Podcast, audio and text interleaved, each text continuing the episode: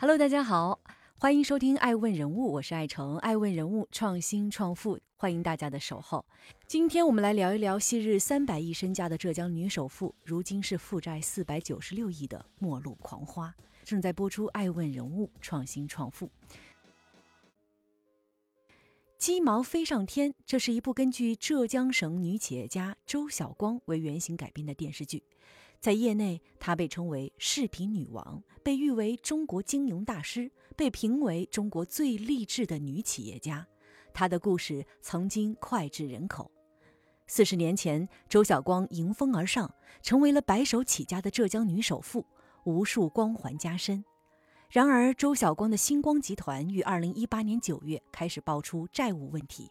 此后的大半年时间里，尽管这位昔日的女首富竭尽全力筹钱，债务的雪球仍越滚越大，时至今日已身背四百六十九亿巨债。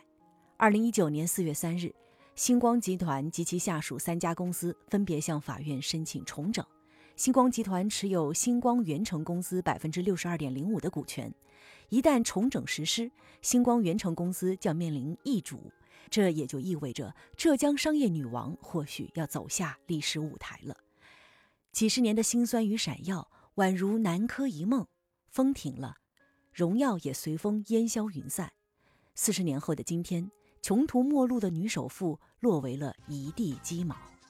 欢迎您继续聆听《守候爱问人物》，爱问人物创新创富。当鸡毛飞上天的时候，会发生什么呢？在那些个光辉的岁月里，周晓光曾经有些信手拈来。他曾说：“一个卓越的企业，总要经过几道的波折和生死的关口。”叫天天不应，叫地地不灵的时间有很多。我现在哪怕是什么都没有，从头再来，我还是能够重新站起来。但如今面临沉重的四百九十六亿巨额负债，面对自己曾经含辛茹苦打造了几十年的星光集团，或将成为他人嫁衣这一局面，不知周晓光是否还能轻而易举地将这些话说得那么笃定了？毕竟只有他自己知道。一无所有，从头再来的头到底意味着什么？这一切的故事还要从四十年前说起。一九七八年，选择支撑起家庭重担的农村女孩周晓光从高中退学回家，沐浴着改革开放的满地春风，她背井离乡，只身闯荡，年轻的心满满的都是希望，就像每一个白手起家创业的年轻人一样，辗转不同的城市，摆过地摊儿，修过花样。买只能站在过道上的廉价火车票，睡在别人的椅子下面，吃了上顿没有下顿，整整七年，周晓光跑遍了大半个中国，无数次的往返与奔波，使他在中国饰品行业轻车熟路。一九八五年，周晓光与同行于云欣结婚，两人拿出所有积蓄，在义乌第一代小商品市场买下了一个摊位，开始卖饰品。夫妻二人，一个到广东进货，一个在义乌摆摊卖货。几年下来，他们在义乌最好的小区买了房子，在市中心买下了店铺门店。结婚十年后，周晓光与丈夫拿出七百万元人民币，共同创办了自己的饰品加工厂，并取名为星光饰品有限公司，也就是星光集团的前身。上世纪九十年代，改革开放的号角吹得正响。在那个从中国古代起就盛产善于经商的苏杭地区，涌现出一批规模壮大的浙江商团，马云、丁磊、李书福等等，当然还有日后的周晓光。拥有了浙江商人天赋的女创业家，遇见了那个遍地都是商业机遇的时代。随着义乌小商品金字招牌的日益成长，星光也飞速发展起来。此后的几年时间里，星光饰品以连续翻番的发展速度，一举成为了国内饰品行业的龙头企业。公司每天都会开发出百余款新产品，甚至产品一投入市场，马上就会有竞争的企业跟风仿造。生活在一步步的变好，周晓光的野心也在一点点变大。二零零零年五月，在香港会展中心举行的国际珠宝饰品展上。星光的饰品吸引了五十多个国家的七十多家客户。几年后，周晓光接到了施华洛世奇水晶奥地利总部的邀请，享受到了最高的礼遇，乘坐施华洛世奇公司派出的专机，由亚太区经理全程陪同，施华洛世奇的掌门人亲自接见。艾温认为，一无所有并不可怕，可怕的是片刻的春风得意。周晓光坐在施华洛世奇的专机上，感到自己的价值获得了肯定，他梦想着的星光的规模也越来越大，早晚有一天能成为与施华洛世奇同等地位的品牌。有了目标，就有了行动力。周晓光与丈夫商量，如果想要快速做大做强，只卖饰品是不够的，要迅速开启多元化的经营模式。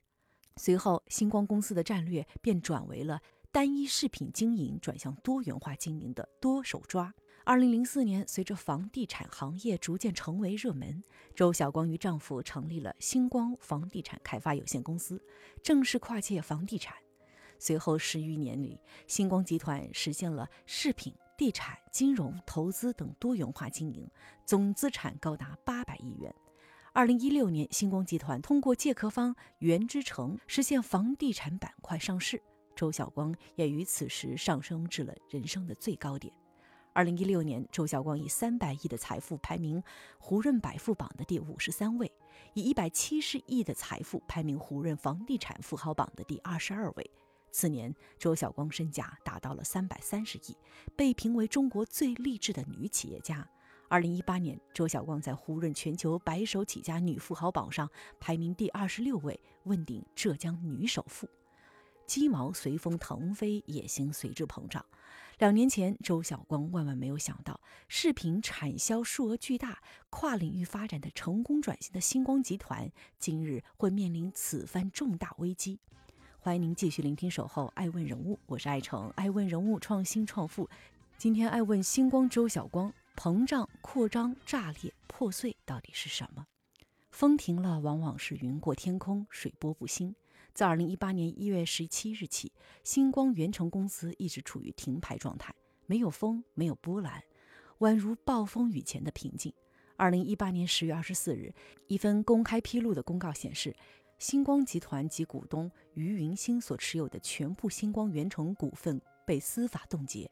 合计占星光源成公司总股本百分之六十八点九，于云星已累计质押星光源成一点二六亿股，占其持有股份总数的百分之九十九点九八。当时的星光集团质押率已高达百分之九十八点三，累计质押十一点一五亿股。如此高的质押率，一旦股价下跌，就难以避免被平仓的风险。更为关键的是，如果公司的质押出现违约，这些股份被司法处置，星光源成就极有可能被迫变更实际控制人。直到二零一八年十月三十日，控股股东星光集团也没有筹措到有效解决债务的资金。星光集团于当天向地方人民法院送达诉讼状，拟采取资产保全措施。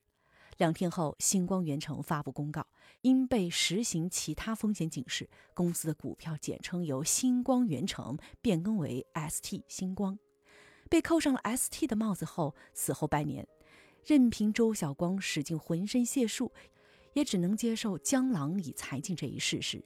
毕竟天不尽，随人愿。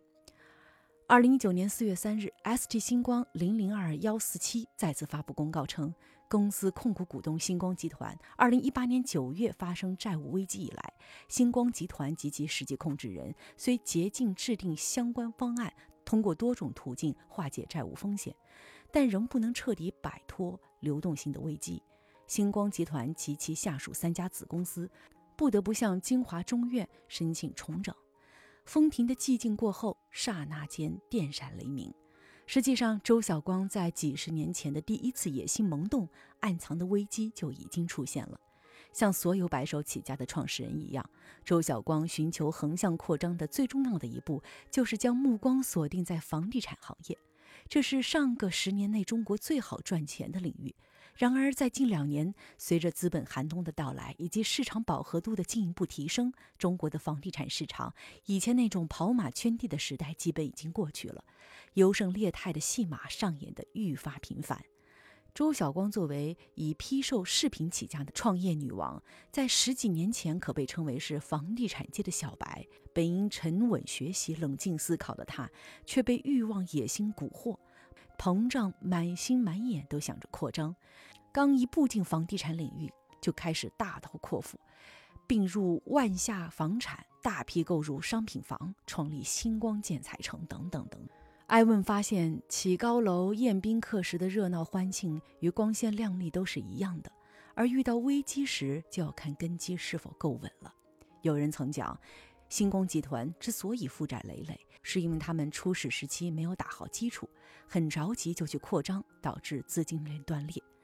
之前政府就已经帮星光集团解决过多次的经济危机。不过这一次，星光集团的危机实在太大了，对外负债已经达到了百亿。正在播出《爱问人物创新创富》，我是爱成。今天爱问星光集团负债累累，周晓光，雪球是如何越滚越大的呢？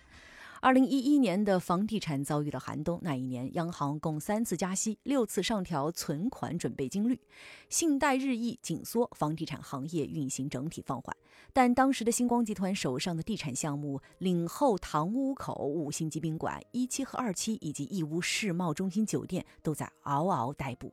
如芒在后的周晓光为了筹集资金周转，一个新的金融产品叫十一星光债诞生了。什么是十一星光债呢？这是星光集团发行的第一支债券，也是周晓光债务危机的开端。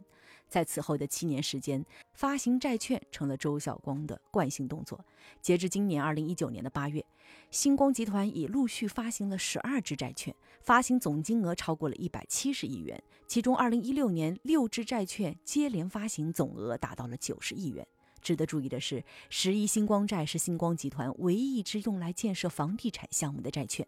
此后的其他债券发债用途都变成了为偿还银行及其他金融机构贷款、补充流动资金为目的。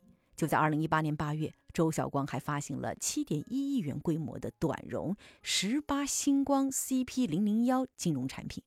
这个产品融资用于偿还十七星光 CP 零零幺的本息。艾问发现，这就是拆了东墙补西墙啊！窟窿越补越大，顾了头就顾不到尾巴，直至现金流吃紧，连顾头的能力都没有了。星光集团发债的故事在房地产行业并不少见。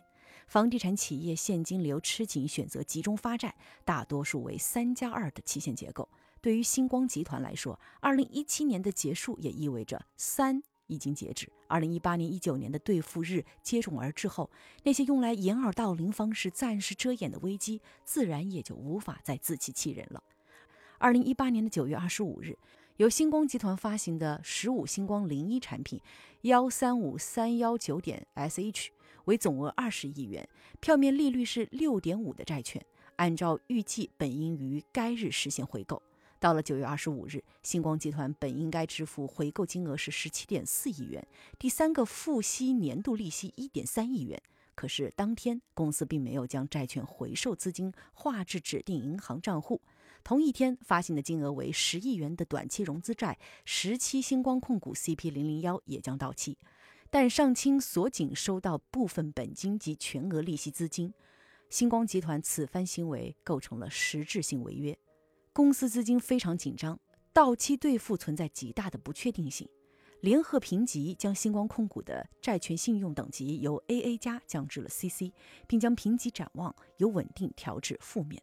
二零一八年后半年，就在星光集团债务危机第一次大爆发的前夕，ST 星光还准备收购港股风力发电传动设备供应商的中国传动部分股权，这笔收购至少需要八十三亿元。可当时，ST 星光账面上的货币资金只有二点一四亿元。为了解决收购资金，ST 星光选择向控股股东星光集团借款五十亿元。周晓光仍不失先前的自信满满的说：“对于星光源成公司的五十亿元借款会如期借，到期的债券等资金都会按期偿还。”可是事实并不像他承诺的那样。目前，星光集团所持有的上市公司 ST 星光股份已经全部被法院轮候冻结，ST 星光的房产也悉数被查封。与此同时，星光集团还面临着多起诉讼和仲裁案件。二零一六年，星光源成借壳上市的时候，周晓光曾意气风发地说：“拜托大家多买星光的房子。如果房子卖不动，星光源成公司就要出现原形了。不过也不要紧，一百多亿市值的股票一抵押，什么窟窿都填上了。而如今鸡毛坍塌一地，星光饰品还没来得及成为与施华洛世奇齐名的品牌。创始人周晓光却早已迷失在房地产的迷雾以及层层的债务中喘不过气，面临着或将被迫退出星光集团的沉重危机当中。